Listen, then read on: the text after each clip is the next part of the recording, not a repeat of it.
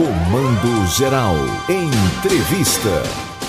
Atenção IPBA. Stephanie Pereira, secretária adjunta da CEPAS. E aí, Pernambuco, que hoje tem um dos mais caros IPVAs do Brasil, com este pacote que a governadora está mandando para a Assembleia, nós vamos vencer para Paraíba e teremos um IPVA menor. Secretária, qual vai ser o percentual do IPVA a partir do ano que vem? Prazer ouvi-la. Bom dia, bom dia, pessoal. É, é isso aí, a gente está chegando né, com novidades sobre a alíquota do IPVA, né? Estamos enviando um projeto ainda, né? É, falando aí sobre as alíquotas, está apresentando uma alíquota aí que antes era de 3% e 4%, né? A depender da motorização dos veículos, ela vai passar 2,4%, né? Beneficiando aí mais de 3 milhões de, de pessoas, né? De, de proprietários, certo? Agora, em contrapartida, bom, isso é diminuição de receita. O Estado será obrigado a aumentar o ICMS, secretária? A gente já tinha alguns ajustes para serem feitos né, no ICMS, de recomposição de base de cálculo né, do, do passado. Né, houveram algumas alterações legislativas, a LC 192 e 194, referente aí a telecomunicações e energia, que, que corroeu a nossa base de cálculo, né? E a gente precisava recompor mesmo, né, a, a questão do ICMS. É, então, na verdade, a gente só quer recuperar a carga tributária que a gente já tem histórica aí que foi prejudicada, né? Até para para é, a, a, reforma tributária que está para chegar aí e vai ter como referência o nosso nível de arrecadação para que depois a gente receba é, o que vier da, da reforma tributária, né, na repartição do que foi arrecadado dentro do, da nova metodologia. E como a nossa, nossa arrecadação ficou comprometida, Aí a gente teve que recuperar a base de cálculo e para compensar a pessoa física aí, a gente está vendo com essa, com essa medida para o IPVA, né? Além dessa redução do 2, para o 2,4, tem algumas outras alíquotas também reduzidas, tem outras mais, que é 1%, alíquota de 1% para as motos de até 50 cilindradas, né? E alíquota de 1,5% para os carros adaptados para GNV. Então, assim, tem muita gente sendo beneficiada aí. Pois bem, vamos lá. No pacote, aí eu analisei e li direitinho. Isenção tá para duas categorias: mototaxistas e transporte escolar, desde que estejam devidamente cadastrados.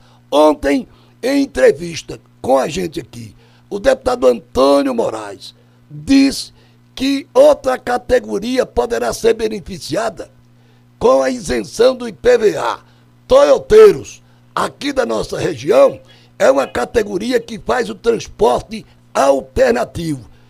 Eles poderão ser isentos também, secretária? O pessoal do transporte alternativo também está sendo beneficiado, né? A gente está incluindo, aumentando aí, a gente já recebeu eles aqui na Secretaria da Fazenda, né?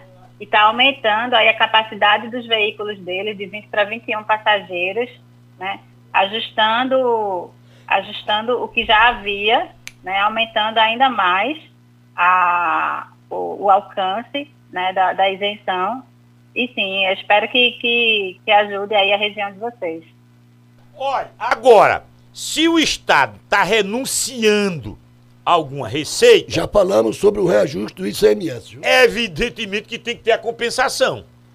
Essa compensação fica se especulando é quanto percentual? Vai aumentar, vai aumentar muito, o percentual seria muito do ICMS. Eu acabei de conversar com o vice-presidente da AMUP e o presidente da AMUP chamou a atenção para o rombo nas contas das prefeituras do estado por causa daquela redução do ICMS ano passado. Esse percentual em relação ao ICMS para cima seria muito, secretária? A gente fez um balanço né, entre o que vai ter de, de, de, de queda né, da arrecadação de IPVA, que, que se prevê uma queda, mas que na verdade pode ser que nem aconteça por causa da, do aumento da frota, né, do pessoal que está matriculado em outros estados e que tragam, que tragam os carros para Pernambuco, mas nessa compensação, só olhando o projeto de lei da compensação do ICMS com o IPVA, a gente ainda vai ganhar 550 milhões para serem distribuídos entre os municípios. Stephanie Pereira. De acordo com os índices que a gente tem, né, de legais, né? É, porque a, a minha preocupação é, é, é, se o ICMS for para cima na cesta básica e nos produtos que atingem a, a, a, classe popular, quer dizer, é esse povo que vai pagar essa redução do IPVA. Não, não, não faça é. isso. A minha preocupação é essa. Sim, sim, não, não, não, não. Esse, esses que têm a que tem benefício, que tem a alíquota reduzida, a cesta básica vai manter a carga tributária que tem hoje. Né? E outros itens também vão se manter. Assim, a gente só vai aumentar a alíquota que a gente chama de alíquota modal, né? que é aquela alíquota geral para os produtos que não são que não têm um, um tratamento diferenciado. Para esses outros todos que são incentivos, que são beneficiados, a gente vai manter a, a carga tributária atual. Tá certo. Stephanie Pereira. Principalmente a cesta básica. Foi bom. Já é uma alíquota fixa. Foi tá bom ouvir, amiga. Esclarecedora. Muito, muito, muito obrigado pela Abraço, entrevista, amiga. viu? Tá bom, minha querida. Stephanie Pereira, secretária adjunta da Cefaz.